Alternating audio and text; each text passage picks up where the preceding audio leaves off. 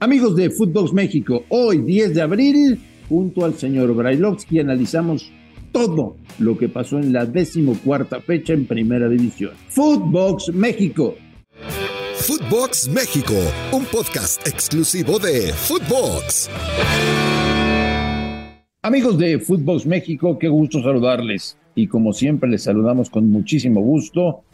Y no saben la cantidad de cosas que tenemos que compartir con todos ustedes de lo que ha sucedido este fin de semana en el fútbol mexicano. Eh, se fueron ya 14 fechas en primera división. Cada vez está más cerca la liguilla y no sé si soy yo, pero tengo la sensación de que por lo menos en las últimas jornadas hemos visto mejores partidos, más espectáculo, más equipos que van al frente. Eh, está siendo más divertida la liga en, en temporada regular algo que comúnmente no sucede. Viene ya el tema de la liguilla y están muy peleados los cuatro puestos que van directo a cuartos de final, más los otros cuatro que jugarán repechaje en casa y los desesperados que serán los equipos que buscarán meterse de panzazo al repechaje hasta el número 12. Bueno, hoy hasta el 13 porque Querétaro no puede calificar. Ya les contaremos por qué. Señor Brailovsky, me da mucho gusto saludarle.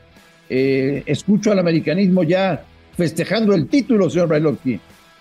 Marín, cuántas pendejadas puedes decir el día lunes a la mañana, pero bueno, eh, nadie festeja absolutamente nada, nadie festejó ningún título. Se festejó un triunfo contra el equipo que mejor ha rendido durante el torneo local hasta el momento y hasta el final del torneo regular. Eso no hay ninguna duda y se festejó porque se ganó bien. Eh, el América fue al frente constantemente. Monterrey eh, se quiso defender de una manera equilibrada, aprovechando su contragolpe y le había resultado hasta el gol. Eh, inclusive podía haber sido más holgado el resultado porque hubo un penal clarito de Moreno sobre Henry Martin. Pero no, más que el triunfo no se festejó otra cosa, Marín. No te equivoques. Esto es el América y el América festeja títulos. Levantar la copita, no somos como otros. Bueno, ya, ya, ya escuché al americanismo, aunque tú no me creas, ya diciendo que van a ser campeones, que no tiene caso jugar la liguilla porque el América va a ser campeón Los quiero ver, ¿eh? Los quiero ver, los quiero ver. Yo también. No, la verdad, la verdad, eh, el América fue mucho mejor que Monterrey y sí mereció la victoria. ¿eh? Ahora, Decir que América jugó contra Monterrey es lo más simple del mundo. Lo interesante, Ruso, es que nos cuentes por qué el América fue mejor que Monterrey.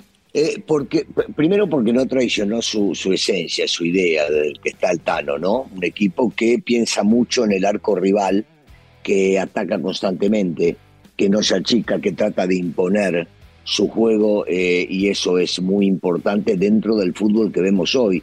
No son muchos los equipos en el mundo que tratan de imponer su forma de jugar, sea cual sea el resultado y cómo vaya el partido. Ese para mí es un punto clave. Dos, empieza perdiendo y no se frustra, sigue intentando bajo las, las mismas normativas que nos viene marcando hace bastante tiempo. Eh, y porque el no traicionar un estilo eh, te lleva a veces a provocar formas de jugar que el rival por más de que tenga jugadores, y ahí es donde digo e insisto, jugadores de primerísimo nivel, de primerísimo nivel, que a veces pueden cometer errores, como le tocó en este caso a Andrada, eh, cometer un error gravísimo y posiblemente ese haya sido el, el momento en el que América se, se recupera para poder llegar a, a, meterse de vuelta en el partido, eh, porque tiene jugadores, otra vez, si te empiezo a mencionar a cada uno de ellos, eh, definitivamente creo que no nos vamos a equivocar en decir que es el plantel más vasto que tiene el fútbol mexicano, porque tiene un técnico de primerísimo nivel, eh, y ahí sí hay una gran diferencia entre la experiencia de uno y la experiencia del otro, porque uno puede estar en la cancha y el otro no, pero eh, el América gana porque el América juega mejor y porque Monterrey tiene un estilo de juego que eh, le ha resultado durante el torneo, que es la velocidad al contragolpe, y el América supo neutralizarlo en muchos momentos. Porque Malagón aparece en su real dimensión, eh, sacando una pelota bárbara, previo al penal y después atajando el penal, eh, y porque hizo mejor las cosas en este partido. Yo acá quiero meter un punto y aparte, André, y, darle una explicación a la gente que está enloquecida. Y yo escuché como vos a muchos ya festejando, le ganamos al mejor y entonces está para el título. Cuidado, ¿eh? Yo no creo que vaya a ser lo mismo este partido que cuando se tengan que enfrentar si es que le toca en una final. ¿eh? El América ruso está para disputar la liguilla, para llegar a la final o para ser campeón. ¿Para qué está el América? No, para, para disputarla y ser campeón. o sea, no hay otro interés eh, dentro, dentro de la institución, porque así es, porque así lo marca su historia y porque el plantel que tiene está para eso. Eh, están haciendo un muy buen torneo y deben, deben pelear por ganar el título, si no Andrés no sirve de nada. Y es un equipo que lo va a hacer que tiene un cierre, eh, que lo decíamos antes, ¿no? Complicado con algunos partidos, pero que en definitiva tiene que apuntar a lo más alto. Se ve complicado decir hoy que le pueda quitar el primer lugar a Monterrey, pero bueno, si no se le puede quitar a Monterrey, pelear con Toluca y tratar de terminar lo más arriba significa estar en segundo lugar y en una eventual llegada del 1 y el 2 jugar la final este, con los Rayados. ¿Qué te pareció la presentación de Mohamed con los Pumas? Hay que ser sinceros. Eh, no, no, ¿Lo, superaron, Ruso? Sí, y, no arrancó bien, no arrancó bien, porque entró este, perdiendo como le, estaba pasando a Pumas durante todo el torneo. Es frustrante entrar de esa manera. Lo que hay para rescatar es la cuestión anímica, la de regresar algunos futbolistas a la cancha, cosa que, que antes no, no estaban. Caso del, chico del tercer gol, de Rubalcaba, no, no era tenido en cuenta por el técnico anterior. El ánimo, el no caerse, el, meter para adelante, el gol que hizo Huerta, que seguramente le va a dar mucho ánimo, eh, al igual que el regreso de Alderete, ya recuperado de su lesión. Eh, no mucho más allá de todo eso. Eh. Tampoco podíamos esperar demasiado, pero si vamos en realidad a analizar 90 minutos y lo hecho en la cancha, Julio González fue figura y San Luis mereció más, aunque esto no es de merecer. Pues el turco insiste en que van a llegar a repechaje, les toca de manera seguida ruso, Toluca, América y Monterrey. Así cierra el calendario de Pumas, ¿eh? Pero el, el, turco no se achica y el turco cuanto partidos más difíciles son, este, más, más motivación y más armas saca como para poder llegar a vencerlos. Y otra vez, depende de ellos, ¿no? El tema de la calificación. Hoy están eh, solamente a un punto de San Luis. Y vos decías antes, Querétaro no tiene chance de jugarla. Entonces, depende de ellos. Lo que pasa es que los partidos son muy difíciles. Chivas, por primera vez jugaron Alexis Vega y Víctor Guzmán juntos. Y el Guadalajara, si bien ganó, al final del partido sufrió muchísimo para poderle ganar al Necaxa por la mínima. Sí, pensé que me ibas a decir que se vio la gran dupla y no sé cuánto. no, no. No, no, para, para nada, para nada. Si bien es cierto, jugaron los dos y eso es bueno para, para su equipo, para el fútbol mexicano, para la recuperación eh, de este equipo que hoy, te digo una cosa, a mí, a mí me sorprende eh, verlos, verlos en la sexta posición. Me sorprende sobremanera. Nunca imaginé que iban a terminar ya, lo he dicho siempre. Yo pensé que iban a terminar 9-12 por supuesto que no se van a meter entre los cuatro primeros, cosas que sueñan y sueñan mal de poder llegar a meterse allá. Yo no creo que puedan de ninguna manera superar al Pachuca y en este caso al León para poder llegar a meterse allá. Y en una de esas, hasta te digo, este Cruz Azul o Tigres levantan y, terminan apareciendo en otra, en otra posición de pelea. Pero, pero es bueno para ellos, no por lo que hicieron en la cancha. Otro de los equipos que eh, en realidad no hizo para llevarse el resultado más que su oponente. Bueno, el tema de Tigres, Russo. Una afición espectacular como es la que tiene Tigres del Universitario de Nuevo León.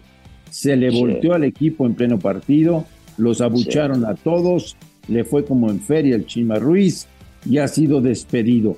¿Qué hizo Tigres durante el domingo? Buscar entrenador. Y el único que aceptó las condiciones de dirigir solo por lo que resta del torneo, es decir, tres fechas y la liguilla, fue Robert Dantes y Boldi. A ver cómo les va.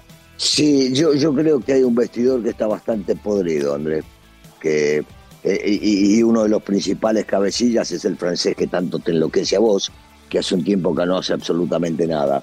Y, me parece que, claro, saldrán a decir, no, pero ¿cómo andás culpando de cosas que no sabes?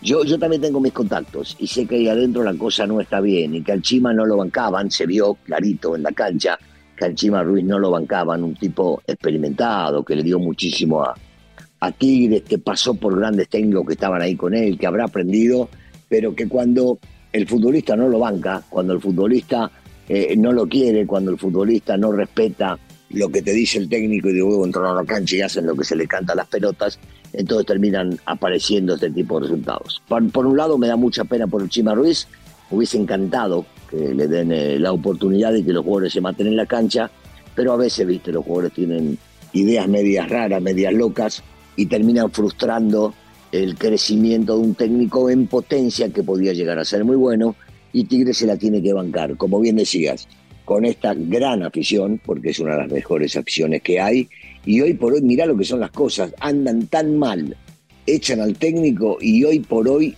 pueden llegar hasta a calificar entre los cuatro primeros, una locura, una locura. una locura. Una locura, sí. ¿Y qué te parece la postura de Siboldi de aceptar lo que le ofrecieron? Tres partidos y la liguilla solamente. Mirá, e, él sabe que va a calificar a la liguilla y él sabe que puede cerrar un, eh, un buen año, por lo menos en la parte que le corresponde solamente a él. Y quería aparecer, quería estar. Robert Dante tiene todo el derecho de querer volver a dirigir, sabe que está muy duro el ambiente como para poder llegar a entrar y dice, bueno, tres partidos, voy armando el equipo, los califico en lo más alto, en una de esas a estos mismos chicos que ya han salido campeones, los prendo este, como para que den una buena liguilla y en una de esas, ¿quién te dice? Me terminan contratando. Yo me imagino que va por allá la idea del uruguayo. Bueno, empataron a cero, León y Cruz Azul. Cruz Azul cada vez se ve más, más armadito por el Tuca Ferretti, ya tiene, ya tiene la esencia del Tuca Ferretti, el equipo de Cruz Azul. León llegó a 13 partidos, Ruso, 13 partidos sin perder. Y esta semana conoceremos semifinalistas de CONCACAF Liga de Campeones. Así que. Eso está bueno. eso está bueno. Semana, y el fin de semana, Ruso, Cruz Azul América. Ah, pero yo te digo, estando Tuca no se van a comer siete, eh, que se queden tranquilos. Ah, no, pero por supuesto que no. Lo que quiero ver es si la gente ya superó el trauma de la peor humillación en la historia de Cruz Azul. Ah, pero yo les digo que vayan a la cancha a rentar los equipos. No les vamos a hacer siete. No les vamos a hacer siete. Eres, te lo prometo, María. Eres mal bicho, eres mal bicho. Sí, sí, sí. No, en serio, no le hacemos siete. Vayan, vayan a apoyarlos. Señor Brailovsky, que tenga una maravillosa semana. Y aquí estamos en contacto en Footbox México. Igualmente, Marina, abrazo grande. A nombre de Daniel Brailovsky y de André Marín, esto fue Footbox México del 10 de abril. Gracias, un fuerte abrazo. Esto fue Footbox México, solo por Footbox.